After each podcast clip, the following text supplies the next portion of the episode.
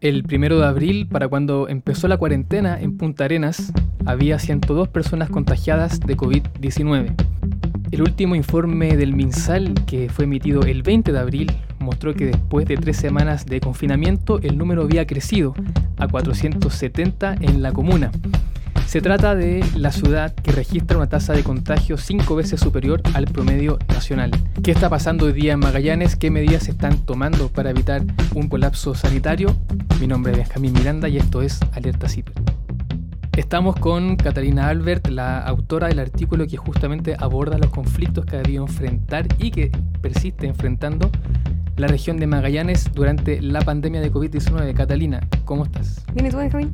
Bien, gracias. A ver, en primer lugar, Catalina, sabemos que la región de Magallanes y particularmente la ciudad de Punta Arenas estuvo dos veces al borde del colapso, ¿no? Eh, sí, la primera vez fue el 9 de abril, nueve días después de que empezara la cuarentena en, la ciudad de Punta Arenas, y la segunda vez fue el fin de semana pasado. Y lo que pasó en ambas, en, ambas situaciones fue que estuvieron a muy pocos ventiladores de eh, no poder asistir a todos los pacientes que necesitaban un respirador mecánico. Que es el principal punto que estamos tratando de evitar a nivel nacional, ¿no? Que, que los ventiladores se copen y no haya más disponibilidad para las personas. Exacto, es el problema que estamos tratando de evitar. Y ellos, a pesar de que llevan, según el, mismo hospital nos indicó, eh, llevan muchos meses preparándose para esto y con la alta tasa de contagios que tienen, lograron poder contener esa situación, que era que estaban a punto de quedarse sin ventiladores.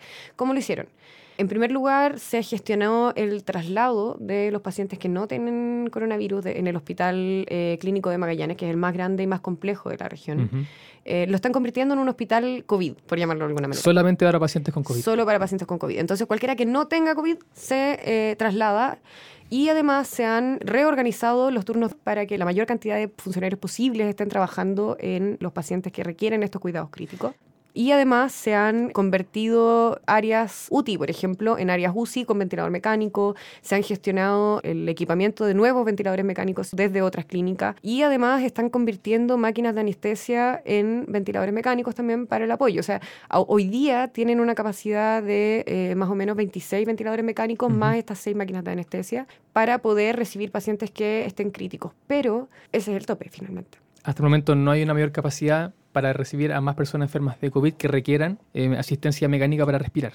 Claro, claro. Entonces, eh, ya lograron contener la situación estas dos veces, pero eh, lo que los profesionales y técnicos de los hospitales con los que hablamos eh, nos dicen es que específicamente en el Hospital Clínico de Magallanes, hoy día, para evitar que esto pase de nuevo, se requerirían muchas cosas también. Entonces, depende mucho de cómo se enfrente desde el gobierno central y cómo se organice a nivel regional la respuesta para poder dar abasto, porque ellos temen que esta tasa de contagio se va a mantener igual de alta, o sea, ha seguido avanzando de la misma manera. Entonces, esperan, esperan eso.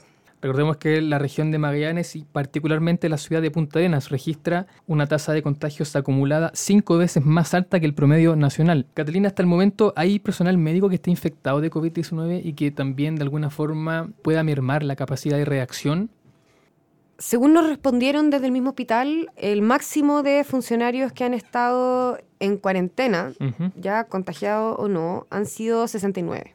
Al mismo tiempo. Al mismo tiempo. Al 22 de abril, funcionarios que estaban en cuarentena preventiva eran 29 y los contagiados confirmados en cuarentena eran 72. Nos dijeron que habían seis funcionarios que se habían recuperado, de hecho ya que podían regresar a sus funciones, etcétera, pero que habían tenido cuatro funcionarios hospitalizados. De hecho, hace algunos días eh, se le dio el alta a una de las funcionarias que estaban hospitalizadas, muy grave, y eso obviamente es una victoria, pero el problema que tienen con los funcionarios específicos es que, claro, aunque han redistribuido sus turnos para poder dar abasto, no ha sido fácil contratar personal que esté dispuesto a trabajar en los hospitales, entonces si se les enferma un turno, pueden volver a tener problemas muy graves porque no tienen personal para reemplazar ese turno que se tenga que ir a su casa. Claro, no solamente que se enferme un turno, sino que entren en cuarentena. Exacto. Representa el mismo problema, no que no pueden estar trabajando en el lugar. Claro, que uno se enferme y tengan que irse el turno completo en cuarentena, eso ya sería una situación muy crítica para el hospital.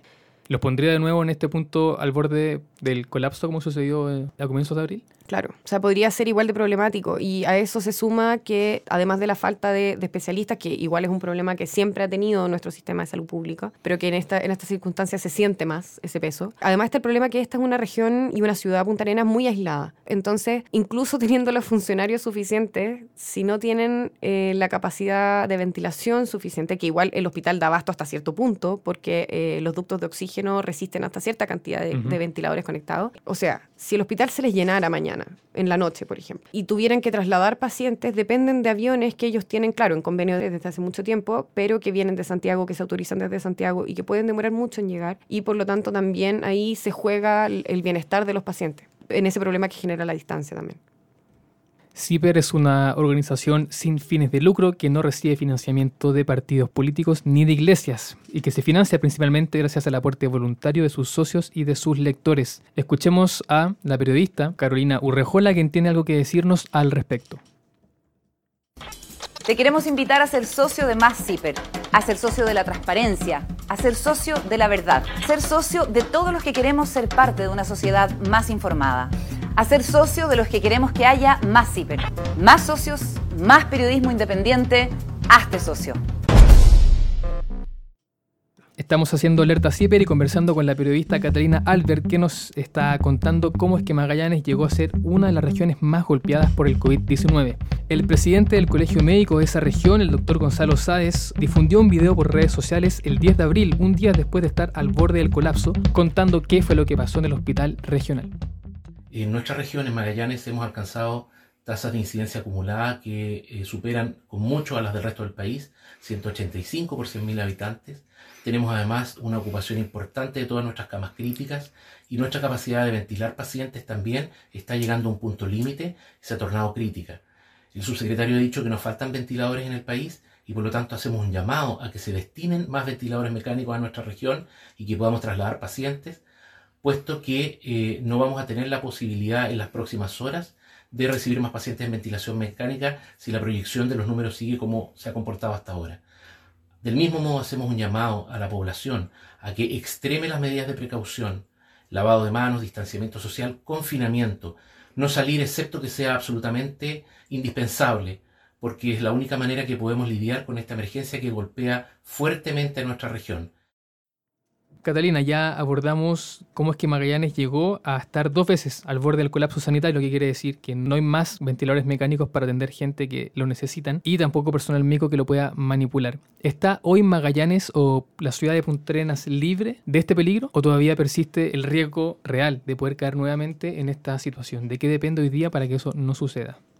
Bueno, según explicaron los expertos con los que nosotros hablamos, los médicos, los técnicos, los kinesiólogos, ese riesgo siempre está. ¿Ya? Y ellos dicen que no pueden proyectar cuándo sería el colapso, pero que esa, eso, cuando sea, depende de las medidas que se tomen. Entonces, bueno, está lo que ya hablamos, que todavía no hay suficientes especialistas. Están trabajando con lo que tienen y resuelven bien con lo que tienen, pero no es lo ideal. La cantidad de ventiladores, ellos confían en que cuando requieran más, el gobierno los va a enviar, ya que ha sido el mensaje desde el Ministerio de Salud permanentemente. ¿Hasta el momento hay cuántos ventiladores? Hay 26 ventiladores mecánicos y 6 máquinas de, anestesia convertidas a ventilador mecánico. ¿Y de esos cuántos están siendo utilizados? En Punta Arenas ya están por sobre el 90% de la ocupación de los ventiladores mecánicos del hospital. Eso los pone, por supuesto, en una situación muy frágil, porque con el avance del contagio en la proporción en que está avanzando respecto al resto del país, es muy precario el equilibrio que alcanza porque dependen mucho de que haya camas disponibles para poder trasladar, dependen mucho de eh, que las cuarentenas realmente se respeten y eso es otro problema que tienen porque, por ejemplo, el alcalde eh, Claudio Radonich nos dijo que diariamente se piden entre 10.000 y 15.000 permisos de circulación. Entonces, ellos creen que es muy frágil. Conversamos con Catalina Albert, la autora del artículo. Catalina, gracias. Muchas gracias a ti, Benjamín.